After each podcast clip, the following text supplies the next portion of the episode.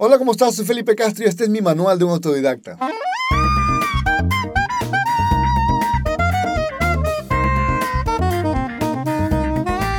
Hoy vamos a hablar del punto número 6 del manual y es acerca de los pros y los contras de no saber estudiar. Como ya hablamos, nosotros no tenemos una metodología realmente clara. Una persona que está bajo la tutela de una escuela o de un profesor tiene un seguimiento y por supuesto tiene los puntos que debe ir alcanzando, mientras que nosotros para llegar de la A a la B pasamos de la A a la M, de la A a la F o en el peor de los casos nos quedamos estancados dándole vuelta a la misma información sin avanzar a ningún lado.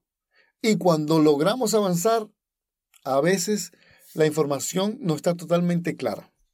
Estos son los contras de no tener una metodología de estudio.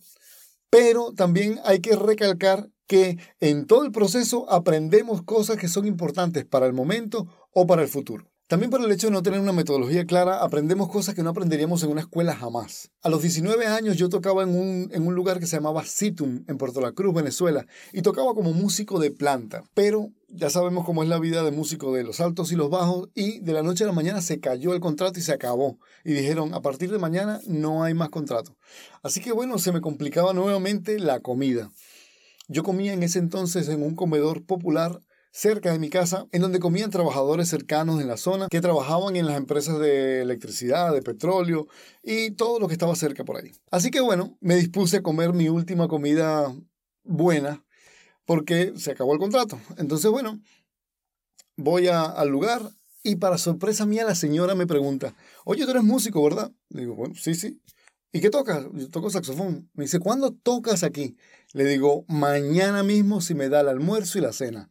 Y me dice, bueno, perfecto, está bien. Así que bueno, tuve que salir corriendo a aprenderme canciones, muchas canciones, a patada, canciones de Franco de Vita, de Hila, de, mm, de Ricardo Montaner, Bossa Nova, aprenderme de todo, todo lo que pudiera, pero el problema es que no había como ahora Internet, que puedes buscar ahí toda la información y ya, sino que tenía que acordarme de las canciones que había escuchado hasta ese momento de mi vida e intentar sacarlas y acordarme y bueno, también improvisar para que se haga un poquito más larga la canción, porque también, entre otras cosas, no existían las pistas, la secuencia, los playbacks, tenía que tocar solo, solo, solo. Y no tenía ninguna canción cerca porque solo tenía un reproductor de cassette que tenía la música que me gustaba a mí, pero no nada de esa música actual de esa época. Así que tuve que ponerme toda la tarde ahí a sacar canciones y sacar canciones y darle hasta que llegó el momento al día siguiente de empezar la actuación en el comedor popular por mi almuerzo y mi cena. Llegué, me puse mi camisita más decentica que tenía, me llevé mi saxofón soprano y mi tenor y me paré ahí antes de la hora. Y bueno, empecé, bueno, ok, listo. Empezó, empezó a sentir el miedo y dije, uff, ¿qué es esto? Ya me empecé a poner muy nervioso cuando ya iba llegando la hora y yo creo que llegué a pensar que tampoco era tan importante comer.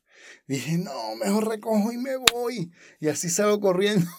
De verdad que tenía un miedo impresionante y empezó a llegar la gente. Uh, hola, ¿cómo estás? Y no es por nada, pero había gente bien y había gente muy, muy difícil. Entonces cuando arranqué a tocar, sin nada de playback, ni música, ni nada, solo yo tocando el saxofón, la gente empezó, ¡eh! ¡Cállate! ¿Qué es esto? ¡Ey! ¡Uf! Y yo suda y trágame tierra y el corazón ahí.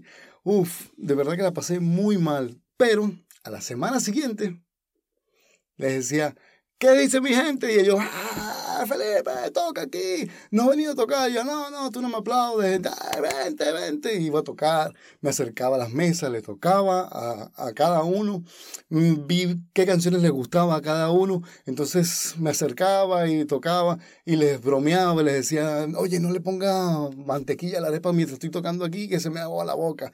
Y nos reíamos y, ah, y la pasábamos bien. Y todos estaban contentos y yo al terminar de tocar salía con mi bolsita, con mi almuerzo y mi cena. A día de hoy todavía tengo muchísimos buenos amigos de esa época. Aprendí a interactuar con la gente, a quitarme el miedo del rechazo, a vencer la línea esa de pánico en Dios, y ahora pues hay que comer, tengo que comer, dale, hay que darle.